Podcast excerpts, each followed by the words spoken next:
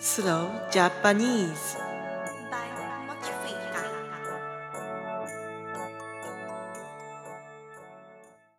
皆さん、こんにちは。あかりです。日本の旅行から帰ってきて、引っ越しなどがあってバタバタしていて、気づいたらとても遅い投稿になっていました。実は日本の旅行中に、ポッドキャストのエピソードを急いで録音したのですが、そのエピソードは Patreon 限定で公開しています。柏餅のプラン、またはそれ以上のプランに登録すると聞けますので、ぜひ Patreon のメンバーになってみてください。さて、私は先週、ストックホルムのスラクト週間で開催された 3O のライブコンサートに行ってきました。3O は驚くべき音楽を奏でるバンドで、彼らのライブは本当に特別です。音楽のジャンルはドローンメタルです。ドローンとは同じ音が長く続く音楽スタイルで、3O の場合には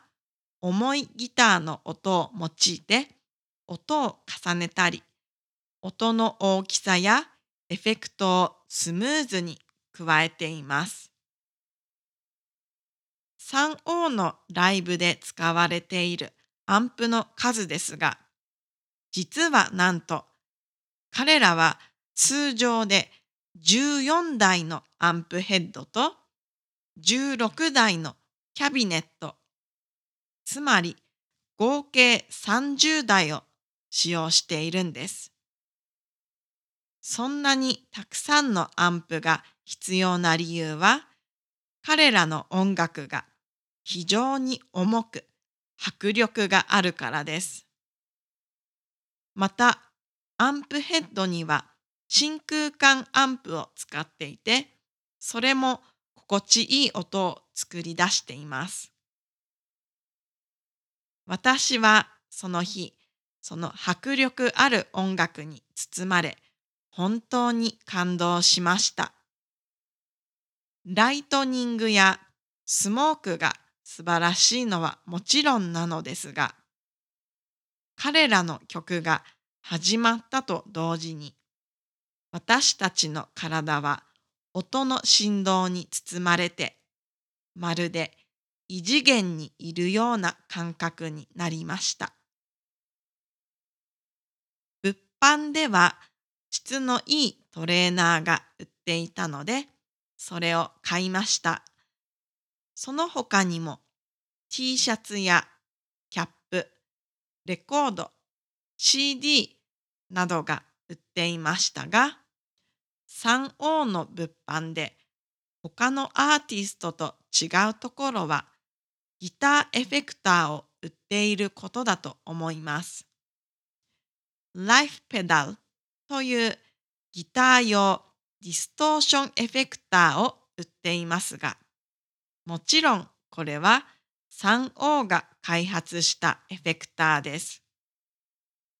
このエフェクターを使うと 3O のような重くて歪んだ音を作ることができます。私もこのエフェクターを買いたかったですが、今回は残念ながらスキップしました。3O は今ヨーロッパツアーをしているのですが、アムステルダムでは本物の教会でパフォーマンスをします。その音はどのコンサートホールよりもすごいそうです。次に機会があれば、ぜひともそのアムステルダムでのコンサートに行きたいです。それでは今日のエピソードはここまでです。皆さん、いい一週間を。またね Remember to visit mochifica.com and the Patreon page to get the additional materials and become a part of the Mochifica community.